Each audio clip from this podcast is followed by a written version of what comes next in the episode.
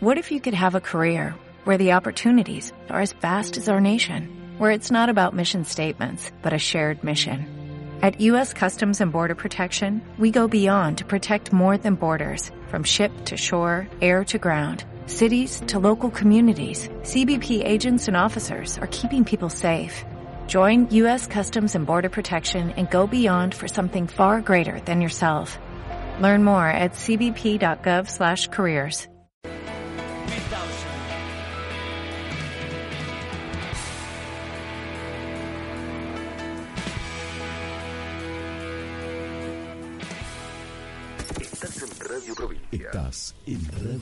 Ciego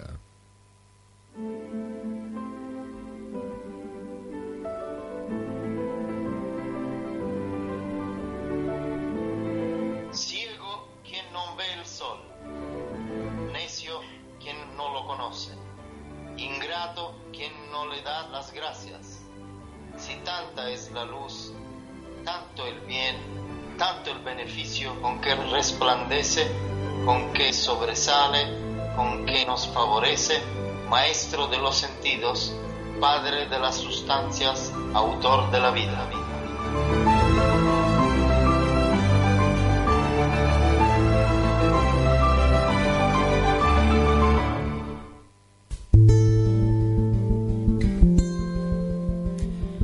Bienvenidos a este nuevo programa de Divenire Filosofía Espiritual. Estamos acá otra vez este domingo acompañándote, como siempre, en esta radio La 100.1. Mi nombre es Nicolás Pereiro y estoy acompañado, como siempre, de Dayana. ¿Cómo andas, Dayana? Muy bien, otra vez acá, esta vez acompañada yo, ya que el domingo pasado estuvimos solos, eh, yo con la audiencia, la audiencia y yo. Así que bueno, muy contenta de estar acá de nuevo con este frío que siempre nos acompaña ya casi desde que comenzamos el programa. Pero bueno, feliz de compartir nuevos conocimientos y nuevas eh, te- nuevos temas con ustedes. Nuevos conceptos. Eh, acordate que te puedes comunicar con nosotros a qué número de teléfono. 02901 1549 7991. También nos escuchas en vivo por la página de Facebook en Conciencia, que también se puede buscar como Divenide, Filosofía Espiritual, aparece, pero el nombre de la página todavía es Conciencia, y ahí estamos en vivo en el Facebook. También Perfecto. en www.aguilasdelsur.com.ar, no, punto .com, Punto com. Punto .com también estamos ahí y somos transmitidos los días jueves en la ciudad de Villa Dolores, Córdoba, Muy los bien. jueves 19.30 horas en Radio Libertad 91.1.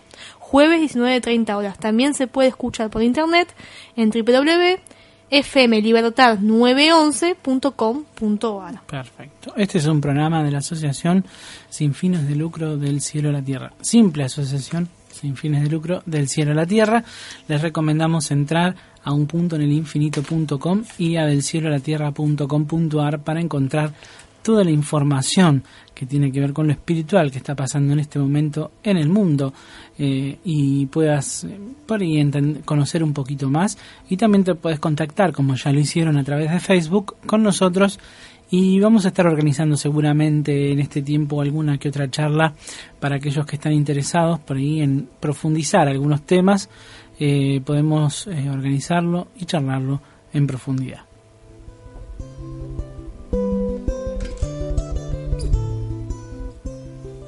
Bueno, hoy vamos a hablar de unos temas bastante interesantes. Em, ¿Conocemos o no a Jesucristo? Mm. Ese es el primer tema que uno como católico diría que sí, como católico, como judío, como simple ateo. ¿Quién no conoce hoy en día la figura de, de Cristo, de Jesús? sí Eh, la pregunta es, ¿lo conocemos verdaderamente o, hubo algo en el medio que nos cambió, que nos modificó y que nos hizo entender otro tipo de realidad distinta, quizás un poco cambiada, ¿no? Eh, ese es un, un tema que, que investigó Flavio Ujú. Chini, bueno, nunca me acuerdo el apellido, Sí. pero bueno, es un investigador muy importante a nivel mundial italiano que sigue a la, a la, a la obra de Giorgio Bon Giovanni y la complementa, ¿no? Con la parte de investigación, la parte más eh, empírica de todo eso también. Tiene, bueno, da charlas a lo largo de todo el mundo. Quizás algún día lo podemos tener acá en, en Divenire. una, una entrevista No sé cómo sea su español, pero creo que, que se entiende, así que que, se maneja bien lo vamos a poder hacer. Y él investigó y bueno, a raíz de preguntas que le han hecho en sus conferencias, investigó y hizo este informe de si realmente conocemos quién es Jesucristo, ¿no?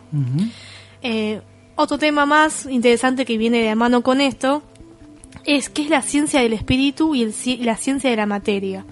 ¿Qué es cada una? ¿Cómo se relaciona? ¿Y cómo debe vivirse para que haya un equilibrio en este planeta tan, tan desequilibrado, valga la, redundancia?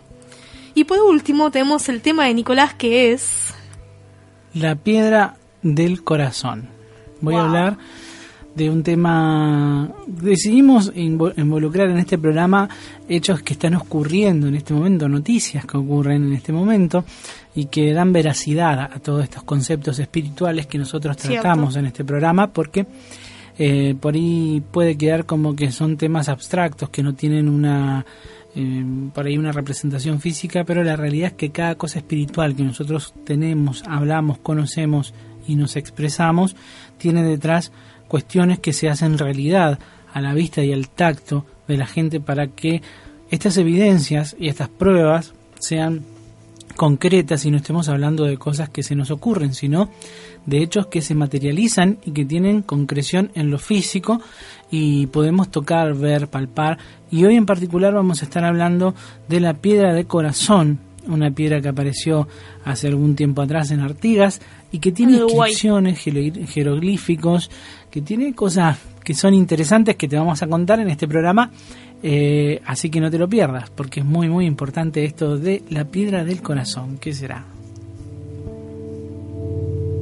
Bueno, y para comenzar, como todos los domingos, vamos con un temita musical y a la vuelta volvemos con este programa. Te recordamos que te puedes comunicar al 15 49 7991.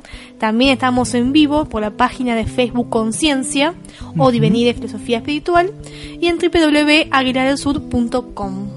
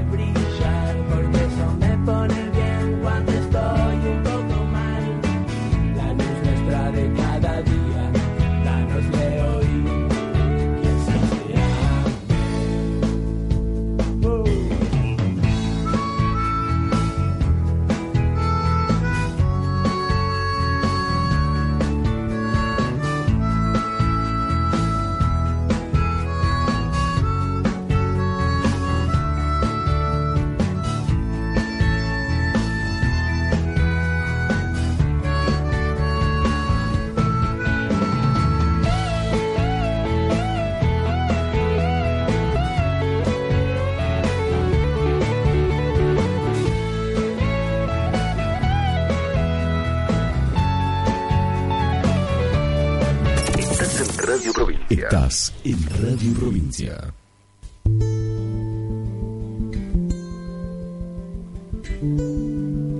Seguimos acá en Divenire, Filosofía Espiritual por la 100.1. Teléfono de contacto 02901 1549 7991. Bueno, comenzamos con este bloque que titulamos ¿Conocemos realmente a Jesucristo? Un tema muy interesante eh, que surgió una pregunta que nos hicimos en un debate pensando ¿cuánta cantidad de cristianos hay en el mundo? Uno diría hay mucho, hay pocos, Mm. eh, de cristianos, ¿no? De, más allá de otras religiones. Resulta que hay 2 mil millones de personas que afirman ser cristianos hoy en día en todo el mundo. La mayor parte del mundo es cristiana o católica. Hay un mapita que se puede buscar en internet que te muestra mm, un poco más gráficamente eh, cuáles son las religiones que hay en el mundo y cómo están distribuidas. Sí. Y prácticamente América Latina y toda América y gran parte de Europa y Asia están bajo esta, esta religión. Y la pregunta que nos hicimos es, ¿dos mil millones de personas no logran cambiar el mundo? No decimos que un hombre, o un presidente, un gerente, un hombre de negocios, alguien con poder, sino dos mil millones de personas que son cristianas. No logramos, no logran, no logramos porque yo me considero cristiana, más allá de que este programa no tenga ninguna bandera religiosa eh, en sí, eh, pero mi formación fue cristiana católica. Pero ser cristiano no significa ser de ninguna religión, ¿o sí? Eh, exactamente. ¿Te escuchás muy bajito, puede ser? No, no, yo me escucho bien. ¿Te escuchas bien? Sí, sí. Bueno, confío en vos entonces. Como decías, Que no necesariamente ser cristiano significa tener alguna religión. Ser cristiano es creer en Cristo. en Cristo. Simplemente eso, ¿no?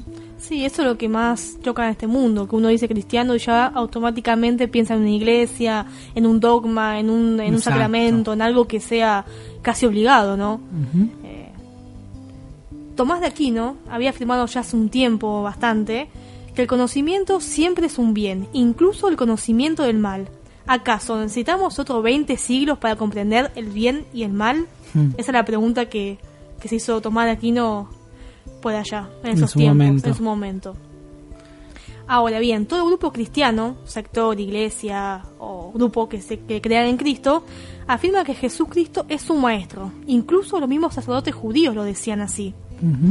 Nicodemo, recordamos en la Biblia, Sí. cuando se encontró con, con Cristo, con Jesús eh, en una forma más íntima, le dijo, Rabí, sabemos que eres un maestro que ha venido de parte de Dios. ¿Por qué nadie podría hacer señales? Porque nadie podría hacer señales que tú haces si Dios no estuviera en él. O sea, lo reconoce como, como, como, Como un maestro. un maestro. Que nadie puede hacer señales que, como las que hacía Jesús en ese momento si Dios no estuviese eh, ahí, ¿no? También era considerado eh, por, por los que estaban en contra, decían Mm. que todo lo que él hacía era cuestión de magia negra y demás, ¿no? Pero Sí. acá vemos el reconocimiento que, que le dan verdaderamente de maestro, de rabí, Sí. eh, que, que es la palabra que se utiliza para reconocer al maestro.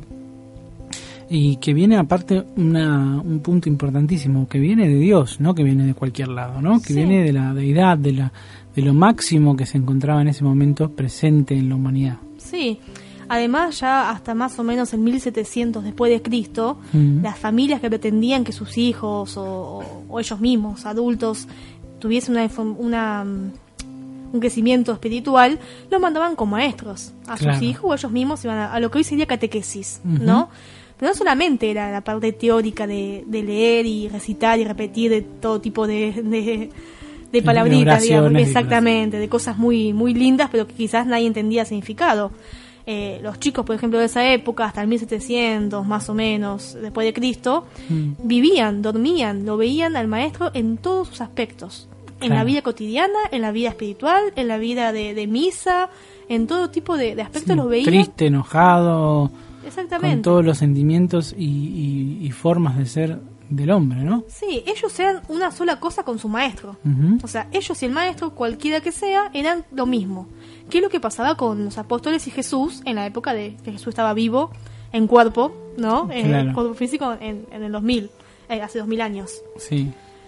Bueno, Jesús predicó un montón de sus enseñanzas, o sea, no es un problema propiamente de la época, porque él se cansó de predicar y de decir eh, las enseñanzas que venían del Padre, ¿no? No las suyas. Sí. También las suyas, pero básicamente lo que el padre le había encomendado llegar a esta tierra a decirle a los hombres de ese momento.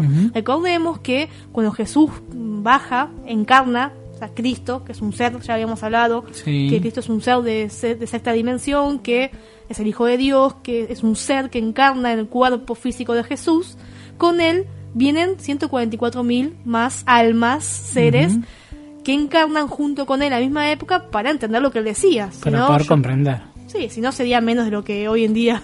Sí, igual yo sigo, eh, pues, eh, pienso, ¿no? Siento que cuando él habló en su momento, no hablaba a su generación, no le hablaba a los que estaban en ese momento ahí, Sí. sino que estaba hablando a las generaciones venideras, que somos nosotros, ¿no? Porque hoy podemos, tenemos la capacidad de leer sus enseñanzas y comprenderlas por ahí si, si nos concentramos y se nos ponemos en profundidad y empezamos a ver sus enseñanzas como algo de eh, podría decirse física cuántica en vez de eh, un pensamiento eh, Religioso, no- etéreo, normal palpa, sí. creo que es muy plano para entenderlo de esa manera creo que Jesús tenía una filosofía un poco más profunda más etérea más de otra evolución Sí, de espíritu que, a espíritu. que hoy podemos llegar a comprender si nos concentramos y prestamos atención. Quizás en ese momento era muy difícil, de hecho, eh, los apóstoles en un momento le preguntan por qué habla tanto en parábolas, por qué Claro. no explica las cosas un poco más sencillas, y él le dice que precisamente les está hablando así para aquellos que puedan escuchar y entender simplemente eso. Entonces ahí está lo que vos decías recién, los 144.000 que encarnaron, que Junto estuvieron ahí para poder comprender esas parábolas y a través del tiempo de las distintas descendencias, que hoy son muchísimos más, puedan comprender este mensaje realmente como es, en esencia y en espíritu, ¿no? Y no como nos quieren hacer creer que es. Entonces, en base a esto, la pregunta que surge es, ¿todas sus enseñanzas nos fueron transmitidas así tal cual él las dijo? Exacto. ¿O bien quedó algo en el camino, o fue ocultado, eliminado, cambiado, Mani- manipulado. manipulado y todos sinónimos Todo lo afines? terminado en ado. Claro.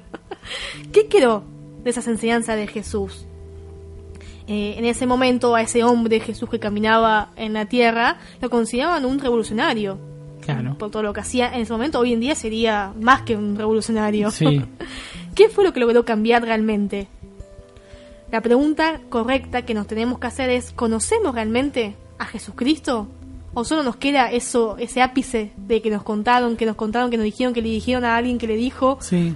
A mí me, me pasa algo con esto de, de Jesucristo que nos han em, inculcado tanto y lo han utilizado tan mal que hoy en día si vos hablas de esto te- eh, tenés opiniones más bien em, que te tratan como un fanático e incluso aquel que cree o que dice creer le da como vergüenza hablar de este tema, ¿no?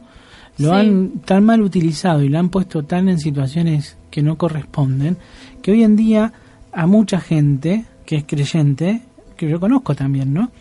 Que sé que cree, le da vergüenza hablar de esto y de tomarlo como real, ¿no? Eso también puede ser, como dijiste vos, la manipulación que hubo. O sea, est- esto que hoy en día tengamos vergüenza de hablar de él o, o referirnos a algo que sea religioso o católico, lo que sea, eh, puede ser esa manipulación que la iglesia hizo de su comienzo. Que logró. Que logró también, ¿no? Eh, los primeros cristianos de aquella época, después que Cristo obviamente mm, descendió, o sea, ascendió, descendió a los infiernos, ascendió a los cielos y resucitó, se plantearon el problema de cómo hacer la voluntad del Padre. ¿Qué sería eso? Ellos interpretaron seguir las las- los mandamientos dictados por, eh, por su maestro, que era Jesús. Claro. El apóstol Juan, que fue el apóstol más querido y más amado, eh, que lo acompañó hasta el último momento a Cristo, a Jesús y a su mamá y a María Magdalena, o sea, a la Virgen María y a María Magdalena, Sí. él lo vivió más de cerca y nos dice en una parte de la Biblia.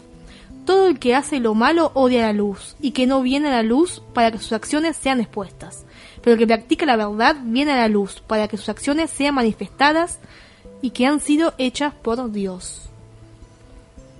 Las enseñanzas de Jesús tienen un sentido práctico también, como Mm. decíamos, no solamente hablar y, y- y rezar o, orar, que también está bien, es una parte de- del rito, del dogma, Sí. pero no solamente lo que él nos vino a decir en, en aquel- de hecho él eh, predicaba y caminaba con sandalias sin harap por toda la, la- la Sí. zona Él demostró que lo más importante siempre es la acción, ¿no? sí que sus obras sean visibles a todas a todos por igual, sin coartadas, sin engaños, sin doble sentido, sin segundos fines. O sea, era directo y lo que hacía lo, lo, lo mostraba también, ¿no? Sin pedir nada a cambio. Exactamente. Lo más importante, ¿no? Entonces, ser cristiano no significaba y no debe significar eh, hoy en día, aún hoy en día, solo creer en Dios y en Jesús, sino sobre todo aplicar en la vida cotidiana las enseñanzas que Él nos dio, que es lo más difícil que, que creo yo que hay hoy en día, ¿no? Sí. Todos conocemos la enseñanza de Cristo, ahora, ¿cómo hacemos para aplicarla hoy ¿Las en conocemos? día?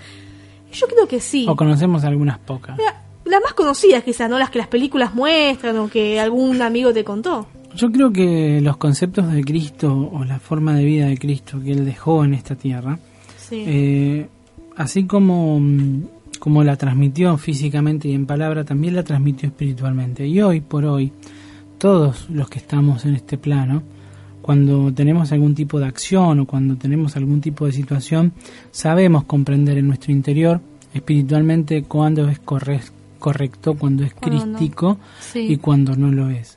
Después nuestra mente nos obliga a elegir uno de esos dos lugares, porque no podemos convivir en los dos al mismo tiempo. Y mentalmente es cuando elegimos eh, bien o mal o deci- decidimos elegir eh, equivocarnos, ¿no? Entonces yo creo que él no solamente en esta tierra vino con enseñanzas físicas, enseñanzas que quedaron escritas, sino también Sí. enseñanzas espirituales que también quedaron impregnadas en nuestro espíritu y que hoy nos obligan a tomar distintas decisiones. Eso nos pasa cotidianamente en cualquier acción que vamos a tomar, en pensar, ¿esto será correcto? ¿Será incorrecto? Eh, es mentira para mí, siento que es mentira que, la- que haya persona en este plano que no sepa eh, sentir o que no sienta en, en algún momento que está haciendo algo incorrecto. Después que le guste hacerlo, decida hacerlo o no, es otra cosa. Sí, Pero yo sé, siento que en su interior cada uno de nosotros sabe exactamente cuándo está en un equipo o cuando está en el otro. Sí, totalmente. Eh, hoy en día podemos saber y afirmar que el hombre jamás va a ser perfecto. Es algo que no podemos, ni siquiera como utopía, pensarlo, ¿no? Pero hay algo que puede cambiar, que es su conversión espiritual. La conversión de en serio, o sea, convertirse interiormente y despertarse a esta nueva eh, espiritualidad que viene ya hace unos años eh, de la nueva era, digamos. No la nueva era como, como mm, dogma, como la nueva era que hoy en día se, se habla mucho de esta nueva Sí, filosofía, que la la nueva New era, la New Age, exactamente, no salía el nombre en inglés. Sino de, de estos nuevos jóvenes, que siempre hablamos en este programa también, que a partir de 90, un poquito antes, 88 puede ser, también, 83. 82, 83. Ahí estamos, ahí estamos, sí, también somos incluidos, ya tienen adentro, ¿no? Y mucho antes también. También, obviamente, pero se, inten- y se Intensificó. intensificó en estos últimos años. Esto es la, la disponibilidad para la transformación que es fundamental para crear una, una nueva sociedad, un nuevo reino. O sea, sí o sí necesitamos ser disponibles a transformarnos. No te digo que sea ya, que podamos, no es algo que hoy en día salimos de acá y lo hacemos, pero sí cuenta la disponibilidad que tengamos para lograr ese cambio interior. Muchos de los apóstoles le han preguntado a Cristo en aquella época, ¿cuándo vendrá eso? ¿Cuándo será este cambio o esta perfección Sí. absoluta? Bueno, Cristo muchas veces explicó, eh, más que todo en Mateo, que no la hora no la sabe nadie, ni el Padre, solamente el Padre la sabe, Él no la sabe tampoco, pero que seremos testigos cuando la segunda venida de Cristo, que es, es el momento culmine eh, de esa perfección, de cuando la humanidad cambie sí o sí, los que no volverán Quieran o no quieran. quieran, y los que no, como hablamos el, el semana pasada, volverán a empezar.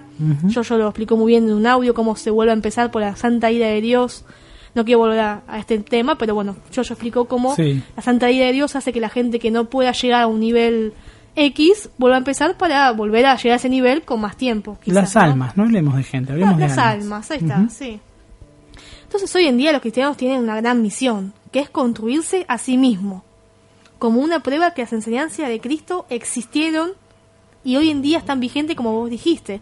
O sea que en el espíritu, eso que, que tanto habló Cristo, que quizás las palabras no se entendían en ese momento, hoy en día eh, están presentes. Están presentes y hay que demostrarlas con acciones, ¿sí? Eh, es importante esto de que estos conceptos que te estamos contando para que tengamos en cuenta esto que la acción eh, es algo que marcó el Cristo durante todo su camino en esta tierra Sí. y es algo que sigue marcando los ángeles de ayer extraterrestres de hoy a través de los mensajes diciendo actúen, paren con la guerra, paren con la energía nuclear, ayuden a los que no pueden gritar, los que no pueden hablar. Entonces lo más importante eh, es la acción.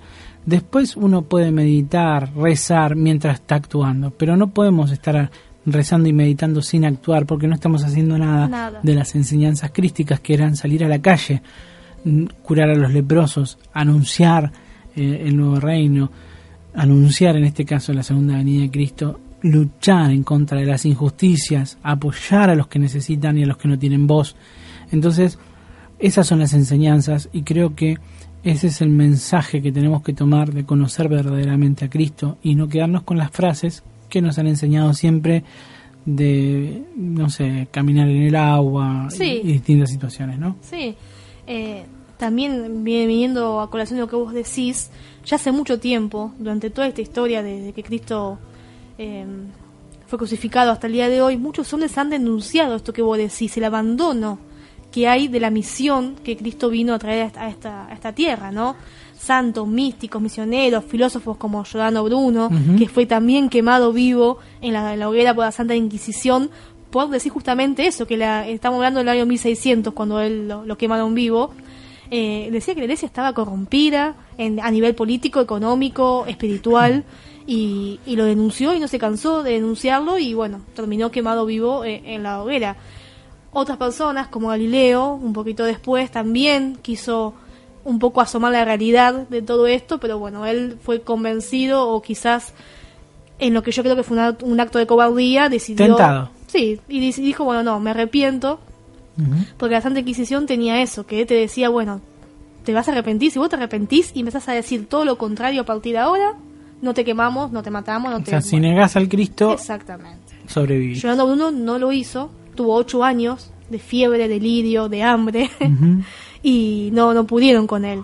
Galileo Galilei, bueno, corrió otro tipo de, de suerte. Él sí pudo, pudieron con él, bueno, quebrar esa, esa fe y bueno, negó todo lo que había venido diciendo hasta, hasta este momento. Exacto. Eh, qué, qué historia que tiene la iglesia detrás, ¿no? La, la iglesia que consideramos. Eh, hay un- una cosa que me llama la atención y es cuando empieza a gobernar la mente sobre el espíritu, sobre el corazón, se podría decir de alguna manera, ¿no? Sí. Eh, físicamente se traduce, y el otro día escuchaba algo interesante, un cardiólogo que explicaba que el cerebro del hombre ha ido evolucionando a lo largo de todo este tiempo muchísimo y consume muchísima sangre, consume muchísima energía en el cuerpo. Sin embargo, el corazón siempre fue el mismo en el hombre desde el inicio hasta ahora, no ha cambiado. Tenemos Mirá un vos, corazón Qué dato tenemos curioso, un co- pero interesante. un corazón antiguo y una mente eh, moderna. Y esto se traduce, ¿cómo lo podemos conectar con lo espiritual?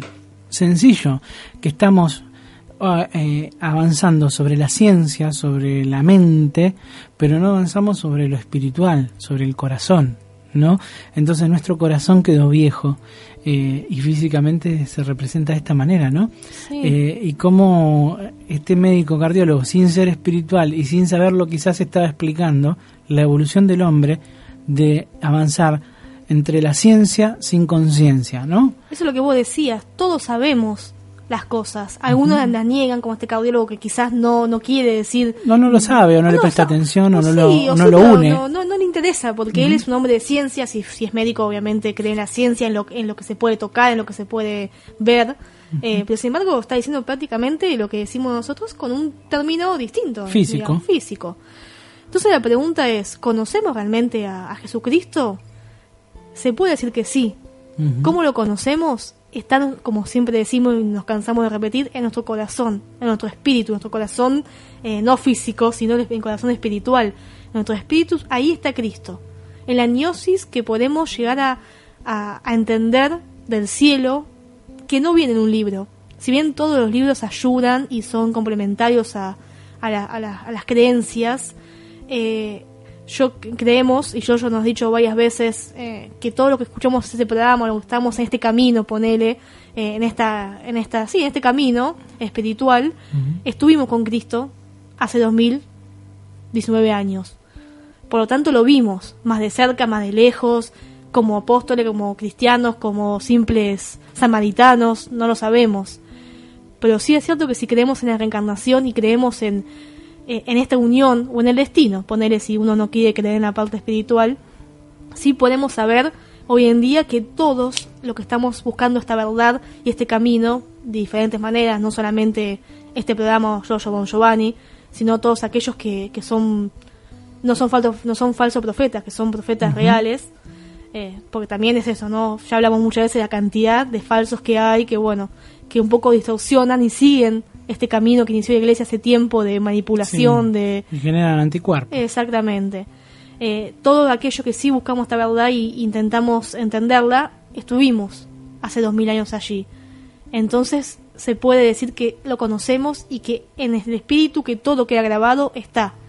Falta despertarlo y que el espíritu mismo nos guíe y no tanto la materia o la mente o la parte física. Eh, si no, siempre vamos a estar con algún grado de equivocación si solamente leemos lo que otras personas nos dicen o lo que la Biblia misma nos, nos comenta. Exacto. Y en los niños. El En Cristo niños. está en los niños, ¿sí? en los que sufren, en los que necesitan, en los países que están muriendo por la guerra. Eso, ahí está el Cristo también. Entonces, eh, no, no es tan difícil encontrarlo si uno lo busca. Porque Él siempre dice, ¿no? Si golpeas a mi puerta, yo te abriré. El tema es golpear, ¿no? El tema es acercarse, es encontrarlo. No de una manera religiosa. Porque las religiones se dedicaron durante mucho tiempo a, dividir y a negarlo, de, de cierta manera.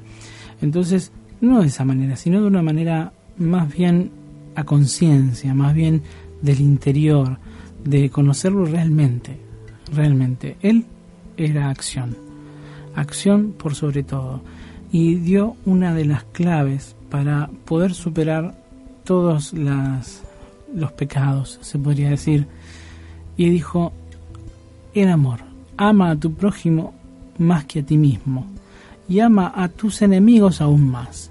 Exactamente. Porque si amas solamente al que te quiere, ¿qué mérito tenés?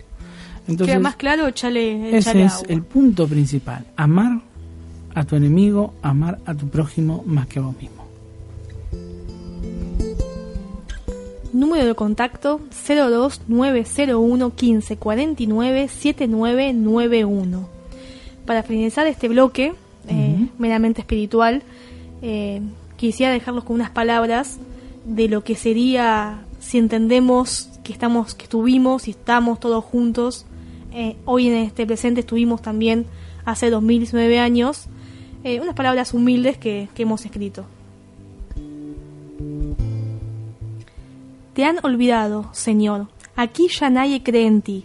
Tantas horas repitiéndonos con tanto amor cómo ser buenas personas, haciéndonos sentir menos solos. Esa voz tan dulce que calma cualquier dolor. Pero si no comprendíamos el mundo de aquel entonces, ¿cómo pretendes que entendamos a este? Allí te teníamos cerca, corríamos al alba para escuchar tus palabras, encendemos, encendíamos una vela para verte reír. Nunca nos fallaste, nos fallaste, ahora tampoco. Esta vez somos nosotros los que fallamos. Ya no hay huellas en la arena que seguir. Todo está cubierto de asfalto. Pero una voz grita en el desierto, esta vez un desierto de cemento. Él no te olvidó, Él te sigue nombrando. Nos recuerda a ti, Señor, si hasta tu aroma lleva. Él es Giorgio Bon Giovanni. Es por Él que la enorme tristeza de ver un mundo sin ti se achica. Cada día es una eternidad y a veces nuestra impaciencia nos gana. Te seguimos esperando, Señor.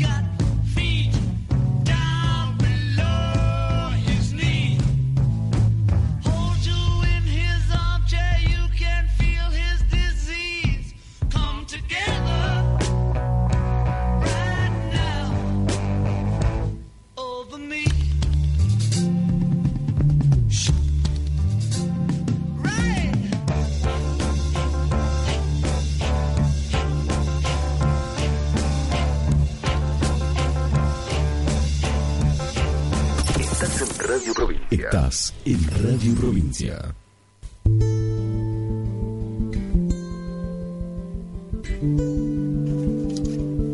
Seguimos acá en Divenire Filosofía Espiritual.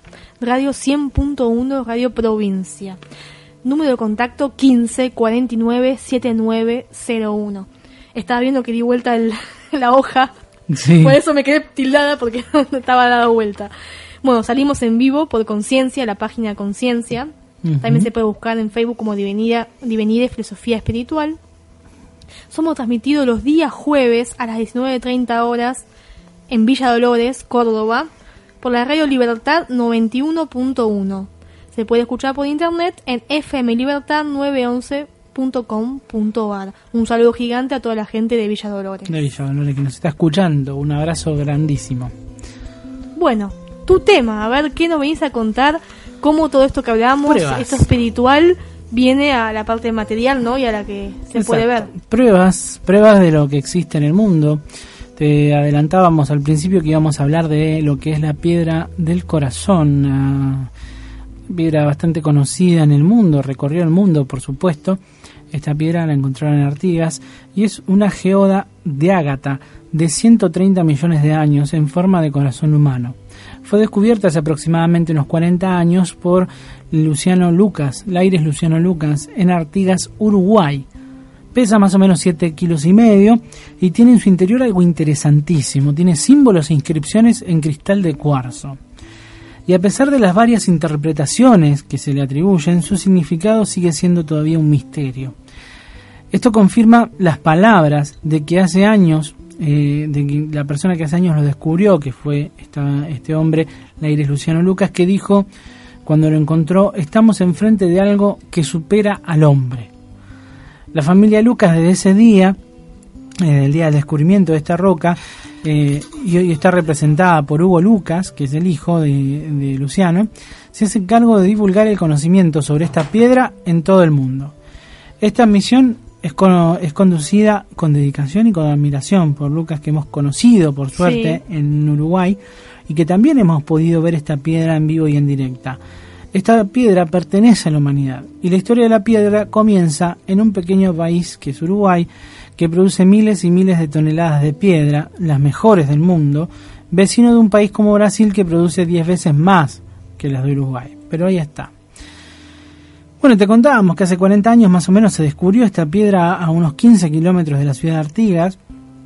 Eh, esta fue encontrada en la cantera de Luciano Lucas, eh, él supervisaba la exportación de las piedras de ágata, una de las cuales fue descartada de todas las que habían mandado porque eh, estaban destinadas a un argentino que las vino a buscar y la descartó por ser hueca, porque no servía. Se trataba de una geoda que presenta un orificio en una de sus paredes, la parte superior se podría decir, razón por la cual fue arrojada del camión porque no le servía, aunque Lucas se la había regalado, no la quiso y la dejó. Al caer la piedra se partió al medio y quedó ahí tirada. Después de un tiempo Lucas la volvió a encontrar y constató que si juntaba las dos piedras, las dos porciones de piedra que habían quedado, se formaba un corazón. Y en su interior había inscripciones y símbolos y también una textura extraña. Y él dijo en ese momento, encontramos algo superior al hombre.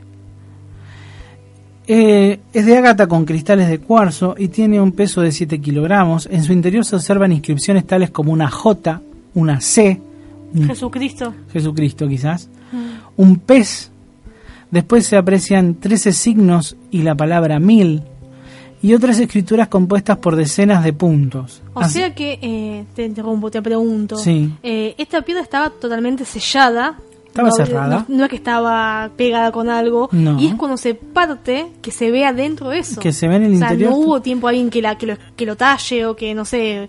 Exacto. Eso es lo, lo milagroso, digamos, lo, lo extraño por lo menos de, de este caso. Lo interesante es que fue analizada por geólogos, ahora Ah. te voy a contar. Mira vos. Eh, y sí, es como vos decís, estaba cerrada, con un orificio obviamente, pero cerrada. Después cuando se cayó se quebró y dentro encontraron esto. Una de las figuras parece eh, ser una mujer llevando un niño en brazos. sí, como la figura de la Virgen que lleva a. Cristo, que tanto se ve por ahí en, en todos lados. Otra de las figuras puede representar a un dinosaurio, con un- eh, que es un animal prehistórico, y encima del animal se pueden ver dos figuras de seres humanos, Mirá. lo cual desconcierta a los geólogos, obviamente. Y todas imágenes y símbolos con re- son en relieve y en base de puntos brillantes porque están realizados o, o están en relieve de cristal de cuarzo dentro de esa piedra de ágata, eh, apreciándose con toda claridad los músculos del corazón, que esto es Qué rarísimo, increíble. cuya precisión resulta asombrosa. O sea que ni yo ni nadie, o sea, yo no soy cardióloga, ¿no? Pero ninguna persona humana hubiese podido tallar con tanta precisión algo así. No. Ponele que yo te pregunte, bueno, pero puede ser que alguien la haya, no sé, abierto y haya tallado estas imágenes. Sí, o- el tema es ¿Qué que, hay? que lo que está dentro tiene Sí. 130 millones de años, así que es algo Ah, que an- hayamos venido nosotros de 130 millones de años, no hay manera que lo hayamos podido hacer. Con las herramientas y la- la- los conocimientos de esa época, ¿no? O sea, imposible. Con ninguna herramienta, Claro, porque no en ese momento no había No ninguna había- no- no herramienta. No, sé si existía el hombre en hace 130 Eh. millones de años. Eh, entonces, Una locura. Increíble. o al menos la ciencia cree que no existía el Sí, hombre. Bueno, es otro tema también que hemos hablado, pero bueno, sí, es cierto. Eh, bueno, y al corazón lo rodea un orificio tal cual parecería ser la salida de arterias del corazón. Yo pude verla en persona, esta piedra, pude Sí. tocarla. La realidad es que me impresionó muchísimo. Yo trabajo en cardiología, conozco un poco el corazón, no voy a decir que soy un experto, pero un poco lo conozco Sí, y no, la verdad obvio. que me llamó la- mucho la atención las similitudes que hay, incluso con las cámaras, ¿sí? De aurículas, de ventrículas, de, de salidas de arterias. Es muy similar in- interiormente también a la textura, a la forma que se ve. em, no sabría bien cómo explicártelo, pero es muy suave. No es blanda, es una piedra, obviamente. Sí. Pero uno cuando la ve a la lejanía Parece le da la impresión de que sea esponjosa, de ¿no? que es blanda, de que uno la puede tocar y, y- y se va a mover. Qué genial. ¿no? Eh, hay una opinión científica, porque obviamente se estudió geológicamente. El 4 de febrero de 1997, el geólogo uruguayo Claudio Gaucher realizó un estudio de la piedra concluyendo que tiene una antigüedad de 130 millones de años, que la forma que allí aparecen son demasiado ordenadas y regulares, que las estructuras fueron hechas por alguien, no, no pueden ser realizadas naturalmente, que responden a un fenómeno que hasta ahora no se conoce. Esto dijo el mismo geólogo, ¿sí? Persona de ciencia. También Gaucher no descarta la posibilidad de que la piedra fuera labrada, por así decirlo de alguna manera, posteriormente a su formación. ¿Por qué? Porque la piedra de ágata tiene una edad, que son 130 millones de años, pero las estructuras de cuarzo que están adentro, que forman las figuras, tienen otra edad ¿Cuánto es? distinta. Por eso él dice que apare- pare- aparentería ser que fue hecho posteriormente el diseño en su interior. Qué locura. Y por último, el geólogo entrando ya en otro terreno, en un terreno más de especulación, eh, él cree que esta piedra la considera como un verdadero mensaje para la humanidad. Eh, y dice que con la ayuda de un amigo experto en escritura antigua llegaron a la conclusión de que hay dos escrituras que se parecen a lo que allí aparece. Una es el hebreo y la otra es la rúnica, en ese orden. Entonces, en su interior, en el interior de esta piedra, a ver si entendemos, Hay un mensaje. una piedra que se genera a través de, podría decirse lava, pero no es lava, pero sí es roca fundida, que recorre la arena eh, con cristales de cuarzo. Eh, se va formando una especie de piedra hueca. En su interior se armó toda una escritura hebrea y rúnica con mensajes y con señales azarosamente. No, Evidentemente algo algo más hay. hay ahí. Sí. Cuando se le preguntó a Giorgio Bon Giovanni, el estigmatizado, que, eh, que, que reconoce al Cristo y que tiene señales y mensajes del, del exterior de este planeta, Sí.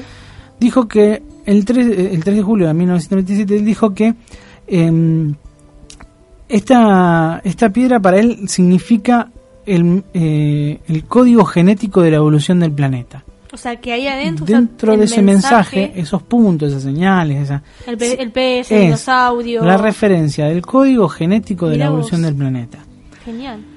Y dice algo que es sumamente interesante. Bueno, esta piedra recorrió el mundo, fueron para todos lados, ¿no? Eh, y, y Giorgio culmina diciendo, Pienso que hace dos mil años Jesús estaba entrando a Jerusalén en un burro y lo recibieron con palmas y lo alabaron. Osana, bendito aquel que viene en nombre del Señor, gritaban. Sí. En Jerusalén los judíos, que siempre lo habían maltratado y, y- y criticado. Ese día lo estaban alabando. Entonces los escribas y fariseos le dijeron, Maestro, ¿pero por qué permites que tus discípulos y la gente te exalten y te adoren? Y entonces Jesús les respondió, en verdad les digo que si no lo hicieran ellos, lo harían las piedras, y un día las piedras hablarán por mí. Wow. Ahí ¿Y qué mensaje, no? La piedra esta es una señal de otra profecía de Cristo. Sí. Y- O sea que como hablábamos en el bloque anterior, eh, aunque la iglesia, o los, no sé si la iglesia, pero los poderosos que están al mando de esa iglesia, puedan cambiar la historia, puedan querer manipularla o hacernos sentir vergüenza al hablar de Cristo o de Jesús, cuando pase hasta lo peor de todo, las, Las piedras, piedras van a hablar. van a hablar, y acá o sea están que no los hay hechos. forma de que las enseñanzas de Cristo no lleguen a esta era. Lo encontró una persona humilde, Sí, se podría decir humilde en el sentido de que no le interesaba No nada, buscaba no buscaba fama. sí. De hecho, se hicieron muchas eh, ofertas de mucha plata por esta piedra y él no la vendió porque la, la muestra gratuitamente. Quizás algún día la podemos tener en Ushuaia, no sé, Eh, podríamos ¿quién tramitarlo? Vino en Argentina, ¿no? y ver, en Rosario. sí, y ver de traer En la Rosario piedra de sí. Artigas a Ushuaia. No es, no es una mala idea. Podríamos sí. y, y tramitarlo para poder traerla a Ushuaia. Sí. Em, y tenemos un audio que me pareció interesante porque esta persona es, eh, es un personaje conocido en Argentina, es uruguayo, Perciavale, todos lo conocemos, ¿no? Sí, cómo no. Lo trataron de loco en algún momento, quizás. Eh, él tiene una historia muy interesante donde habla que con Chonchina Zorrilla en Neuquén creen haber visto a Hitler, eh, sí, hace mucho tiempo. Una historia que no viene al caso, pero que es interesante porque lo sitúa en esta cuestión de encontrarse siempre en momentos eh, históricos, en momentos interesantes, y nos habla de algún contacto quizás extraterrestre. Vamos a escucharlo porque habla de esta piedra que la conoció, que la vio, y además dice algo más. Y me hizo sentir algo desconocido, estar en contacto con algo que tiene 130 millones de años e inscripciones adentro tan especiales como las que tiene y un tacto tan especial como el que tiene y la forma, porque la pones toda junta y tiene casi la forma del Uruguay. Es como son demasiados misterios juntos, demasiadas maravillas juntas. Este, ahora comprendo por qué recorre el mundo permanentemente y por qué hay tanta gente interesada en, en conocerla. Es una cosa, yo nunca había visto nada parecido. Es, es realmente, primero de una belleza nunca vista, ¿no? Al tacto es, es de una suavidad y, y las inscripciones parece que estuvieran puestas con, con brillo, ¿no? Con, con, son realmente increíbles. En Artigas fue que la encontraron, ¿no? Exacto. Y, y si la juntás, para colmo, como si eso fuera poco, si la juntás así, es el mapa del Uruguay. Exacto. Invertido, exacto. O sea que tiene, tiene, y este debe ser solo el comienzo, porque si uno se pusiera a estudiarla mucho más, debe tener millones de otros significados y de otras apreciaciones. Es, es algo increíble. Yo les agradezco mucho que cuando hablamos el otro día me dijeron te la vamos a traer porque la, la piedra viaja permanentemente. Yo me sentí muy honrado y ahora estoy fuera de mí al haber visto esta, esta maravilla, ¿no? Esta, que es casi imposible de interpretar porque hay, hay demasiados años de no conocimiento. Esto es una cosa que me sorprende totalmente, no, no podría decir nada más que, que divino, que sorpresivo, que, que, que extraño. Ahora, ¿cómo, ¿cómo apareció hace 30 años, hace este, 130 millones de años? ¿Y quién la hizo? No sé, puede haber sido... No creo que haya sido hecho en la Tierra, yo creo que esto es algo hecho por extraterrestres, porque gente que ha estado durante siglos y siglos dejando dejándonos mensajes que la mayoría de los cuales nunca supimos interpretar.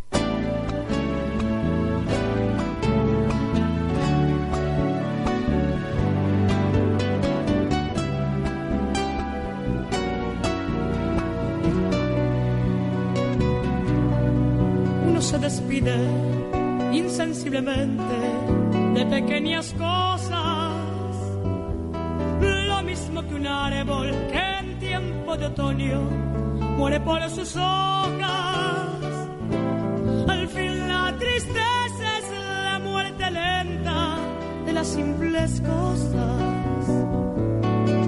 Esas cosas simples que quedan doliendo en el corazón uno vuelve siempre a los viejos sitios en que amó la vida.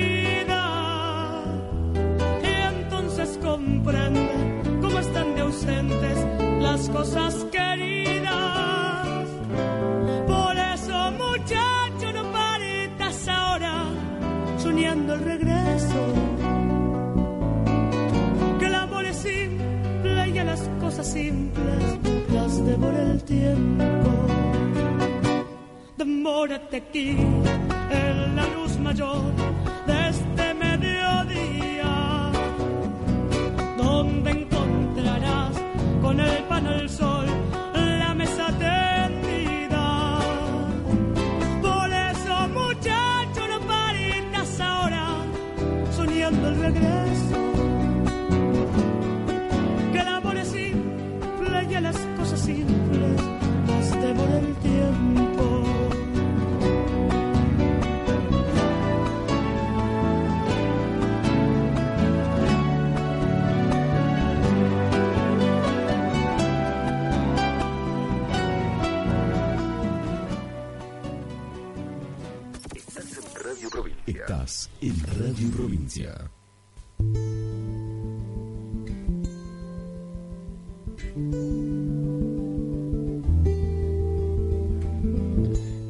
Último bloque de Divenire, Filosofía Espiritual.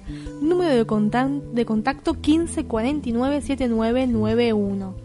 Un saludo gigante a toda la gente de Villa Dolores, Córdoba, que nos está escuchando, que nos va a escuchar el día jueves a las 19.30 horas en Libertad 91.1 en Villa Dolores, Córdoba, o por internet en fmlibertad911.com.ar. Bueno, para cerrar un poco este programa, queríamos eh, hablar de lo que es brevemente, ¿no? Porque es un tema Sí. muy largo que investigó el investigador, valga la redundancia, eh, Piero Giorgio Caria, que es un investigador también italiano, eh, que hace años acompaña a Giorgio Bon Giovanni con la parte ufológica. ¿Algún día Sí. lo tendremos acá? Ah, hay que también. Él habla español, ¿En el así que no hay excusa.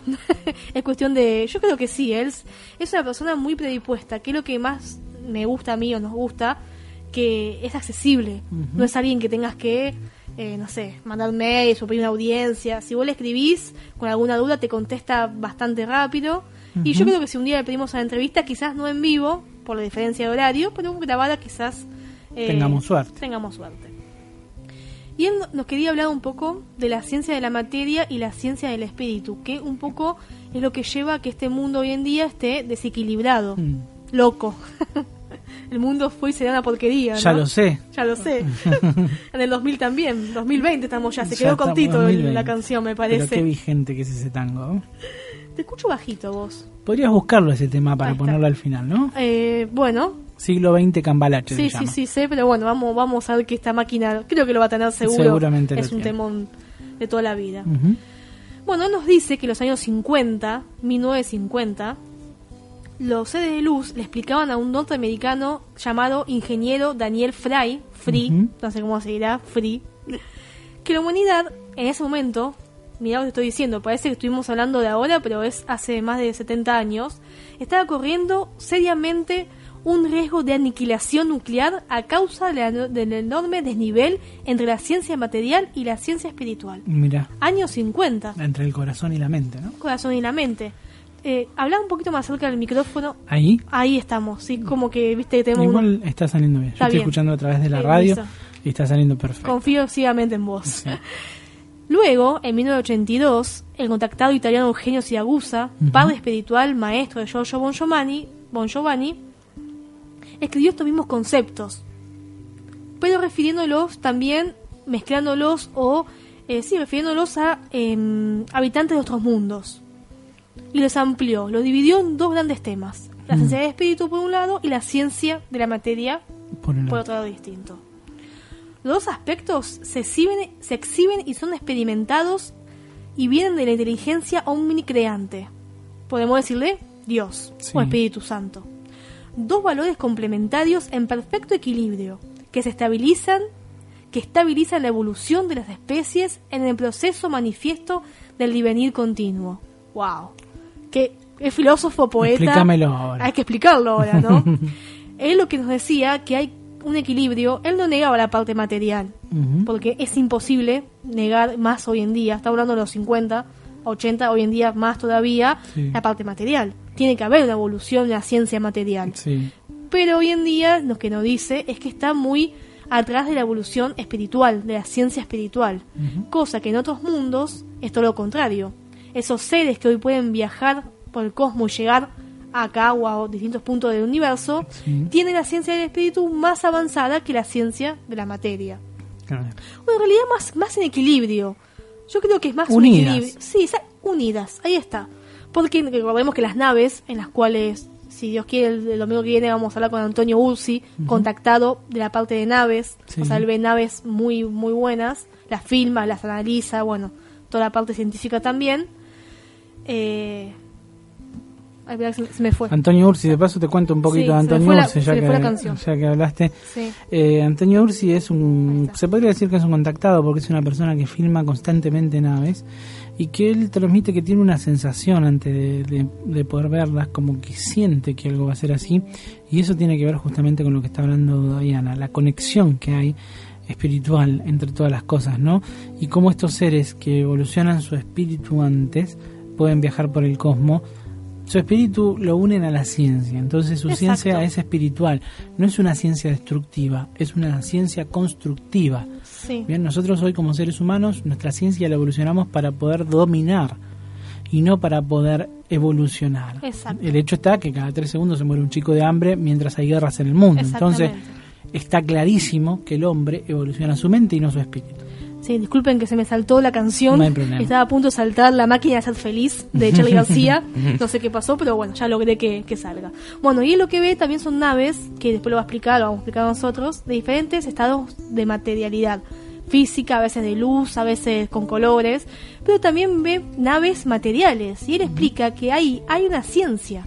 No es que es algo mágico, no es magia. Es ciencia que los seres que ya están en cuarta, quinta dimensión han evolucionado la ciencia del espíritu junto con la ciencia de la materia y les permite volar, porque no es volar, en sí se posicionan. Ni siquiera es que vuelan, se Sí. posicionan donde ellos quieren con una nave material, que la pueden desmaterializar y volver a materializar en minutos. Sí, tienen varias varias formas dependiendo de la evolución de cada ser. Están los seres grises, están los seres de séptima, quinta, cuarta, eh, sexta dimensión. Depende de la evolución de cada ser, es, es la nave o el, el objeto que utiliza para moverse en el, en el cosmos. Esas naves que aparecen en el cielo, a quienes han visto o a quienes buscan en internet, que aparecen en el cielo metálicas y después Sí. se transforman en luz, son brillantes, son naves que están psiquizadas, que quiere decir que eh, están manejadas con la mente, entre comillas, del ser que está o los seres que están en su interior y, y pasan de dimensión, simplemente cambian de la materia física de tercera dimensión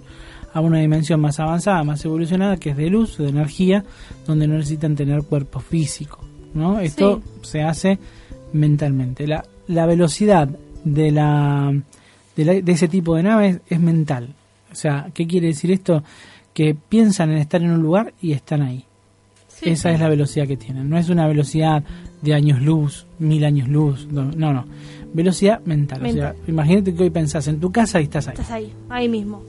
Bueno, yo, eh, Piero Yoyocaría continúa porque él, si bien es científico, eh, eh, cree mucho en la parte espiritual, eh, sobre todo en Cristo, y nos dice que su misión sobre la tierra, cuando Jesús Cristo vino, explicó y aclaró estas leyes que él habla, bueno, es muy largo el tema, pero la ley de causa y efecto, que ya hablamos cuando hablamos del Kibalión hace unos cuantos domingos.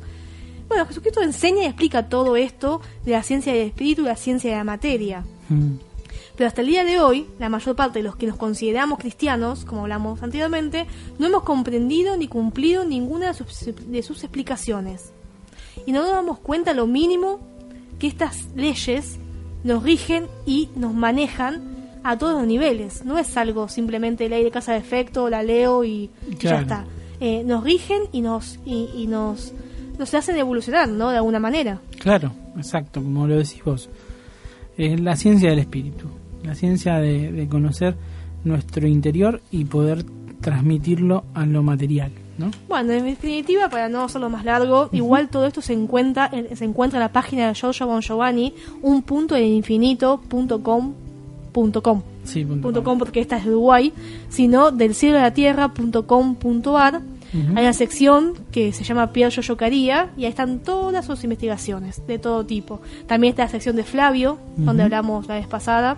Eh, Está el mensaje de Giorgio, bueno. Pierre Giorgio Caría, que hace tiempo, hace mucho tiempo atrás, él decía que en Marte, en la Luna, Tal en cual. todos los planetas del universo, de la galaxia nuestra, había Sí. agua, había árboles, había mares, y lo trataban de loco. Y se confirmó hace un año, más o menos, que en Marte hay agua, que hay árboles, que hay mares, que en la Luna hay agua, que en la Luna hay, hay distintas cuestiones, ¿sí? Pierre Giorgio Caría ya lo decía hace mucho tiempo, lo trataban de loco y ahora se hizo realidad.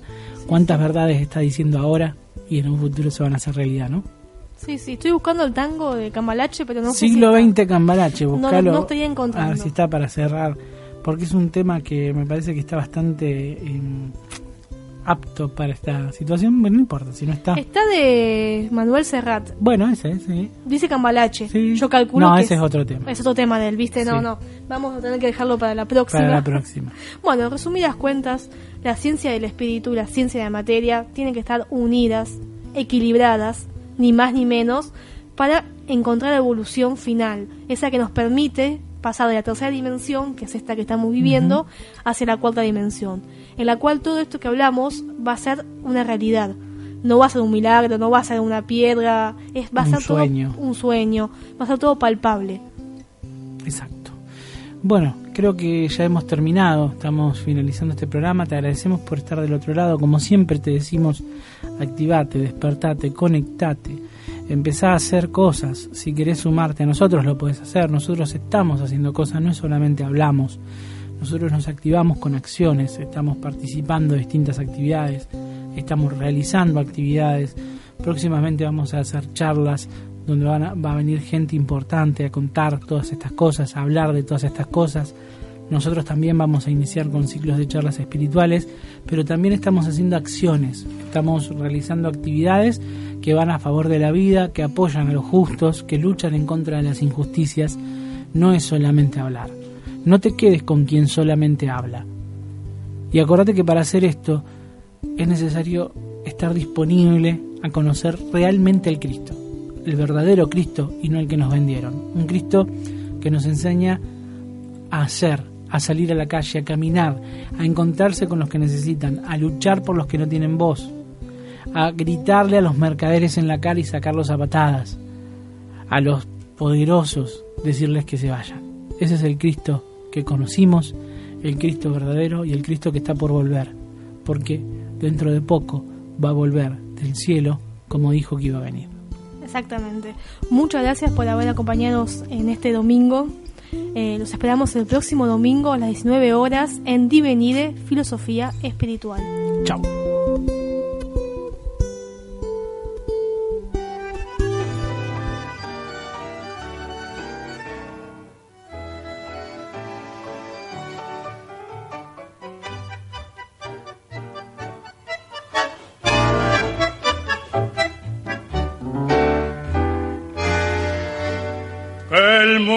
Fue y será una porquería, ya lo sé. En el 506 y en el 2000 también, que siempre ha habido chorros, maquiavelos y estafados, contentos y amargados, valores y doble. Pero que el siglo XX es un despliegue de maldad insolente, ya no hay quien lo niegue. Vivimos revolcados en un merengue y en el mismo lodo todos manoseados. Hoy resulta que es lo mismo ser derecho que traidor. Ignorante, sabio, chorro, generoso, estafador, todo es igual, nada es mejor. Lo mismo un burro que un gran profesor. No hay plaza ni calafón, los inmorales nos han igualado. Si uno vive en la impostura y otro roba en su ambición, da lo mismo que si es cura, colchonero, rey de basto, cara dura o polizón. Qué falta de respeto, qué atropello a la razón. Cualquiera es un señor, cualquiera es un ladrón, mezclado con esta que va Don Bosco y la Miñón, Don Chicho y Napoleón, Carnera y Sal Martín, igual vidriera irrespetuosa de los campalaches, se ha mezclado la vida y herida por un sable sin remache ves llorar la Biblia contra un bandoneo. Siglo XX, cambalache, problemático y febril. El que no llora no mama y el que no roba es un gil. Dale nomás, dale que va, allá en el horno nos vamos a encontrar. No pienses más, siéntate a un lado, que a nadie importa si naciste honrado.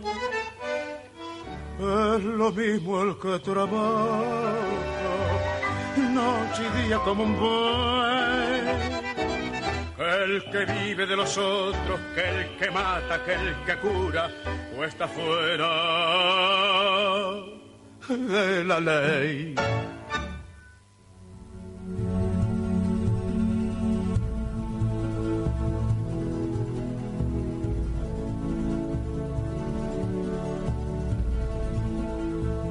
No estamos solos. Nunca hemos estado solos. Universo rebosa de vida inteligente.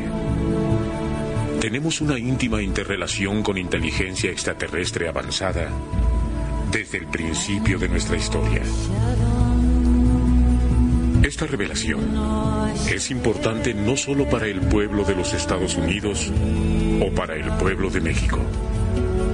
Es importante para toda la población mundial. Es tan poderosa y es tan increíblemente bella que mi visión y mi entendimiento personal es que si el pueblo participa de esto, si se le dice la verdad, si se le permite compartir esta realidad, la realidad de que no estamos solos y que nunca hemos estado solos, eso en sí mismo le proporcionará una enorme expansión de la conciencia a la raza humana. Robert Dean, coronel retirado del ejército de los Estados Unidos.